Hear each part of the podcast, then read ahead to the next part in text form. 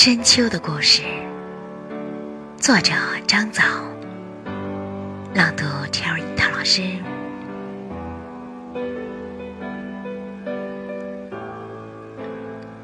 向深秋再走几日，我就会接近他振耸的背影。他开口说：“江南如一棵树。”我眼前的景色便开始结果。开始调地，呵，他所说的那种气候，仿佛正对着逆流而上的某个人开花，并穿越信世的拱桥，落下一片叶儿，就知道是甲子年。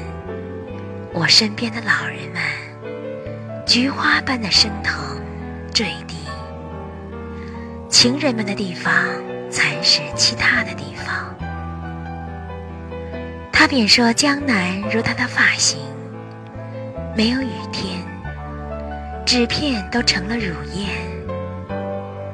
而我渐渐登上了晴朗的梯子。诗行中有栏杆，我眼前的地图开始飘零、收敛。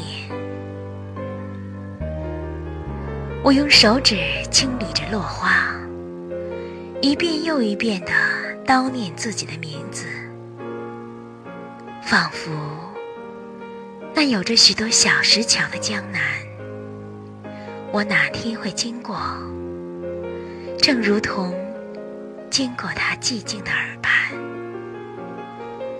他的袖口藏着娇美的气候。而整个那地方，也会在他的脸上张望。也许，我们不会惊动那些老人们，他们菊花般升腾、坠地、清晰，并且芬芳。